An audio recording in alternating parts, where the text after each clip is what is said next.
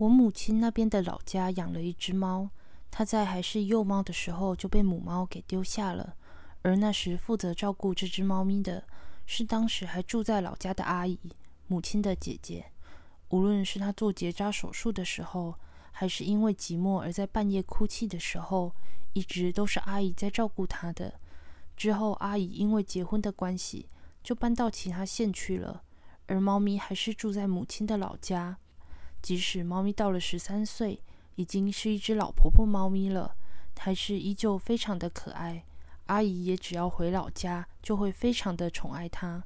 而那个阿姨在去年年底因为发生意外而过世了，因为事发实在是太突然了，包括我在内，家族里所有的人都哭得非常伤心。那时候真的非常难过又寂寞，真的是很不好过的一段日子。在阿姨的葬礼上，猫咪始终在阿姨的遗体旁没有离开过。因为是乡下的关系，所以遗体在送去殡仪馆之前，都一直待在老家。在那段期间里，猫咪也一直陪在阿姨的身旁。阿姨过世大约半年左右，某天我偶然决定带朋友回母亲的老家，因为突然在乡下有点事，所以就带着朋友陪母亲一起回去的这种感觉。这个朋友是我从小学到现在的好友，也因为我们两人非常要好的关系，所以朋友对于去我母亲的老家也感到迫不及待。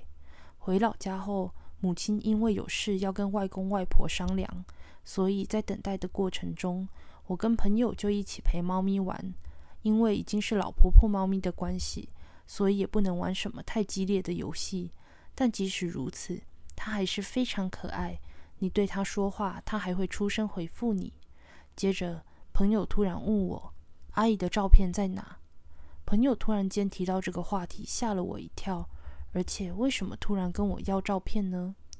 猫咪说他想要看阿姨的照片。朋友说：“虽然我本来不知道，但朋友跟我说他是看得到的人，拥有灵异体质，偶尔甚至可以跟动物交谈。”诶，真的假的？如果有阿姨的照片的话，我想要看，可以拿出来给我看吗？朋友说猫咪这么要求了，因为我手机还留着以前拍的阿姨的照片，就拿出来给猫咪看看。猫咪就这样，直到我们要回去之前，都一直坐在旁边看着手机里阿姨的照片，没有离开过。母亲办完事，我们准备要离开的时候，我的手机也没电了，于是我对猫咪说了。下次回来的时候会带阿姨的照片来的。回程的车上，朋友跟我说了很多猫咪的事。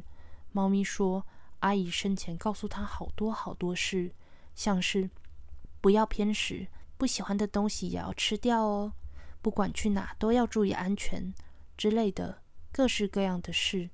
阿姨真的把猫咪当成自己的小孩一样在照顾，也教了猫咪好多好多事，甚至连死亡都交给猫咪了。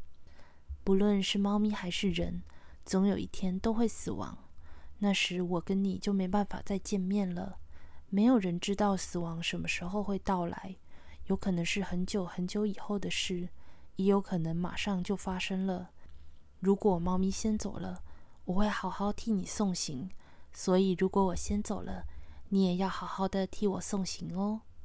所以在葬礼的时候，猫咪才一步都没有离开阿姨的身边啊。大家死了之后都会到同样的世界去，我们应该有一天会再相见，所以在那之前要好好的说再见哦。这也是阿姨教他的。猫咪说：“只是虽然我了解了不能见面的理由，但在等待能再重逢的这段日子里，真的真的好寂寞。”说完后的猫咪才提出了想看照片的请求。对于猫咪能够理解人类的死亡，甚至会感到寂寞这件事，我感到非常惊讶。看来阿姨真的跟猫咪说了很多很多事呢。而我能知道这些事，真是太好了。黄金周的后半，我预计会再回一次母亲的老家，会带着照片一起去的，当做是给猫咪的伴手礼。然后也跟猫咪说说话吧，告诉他我也跟他一样，也因为见不到阿姨而感到很寂寞。这真的是个很不可思议的经历呢。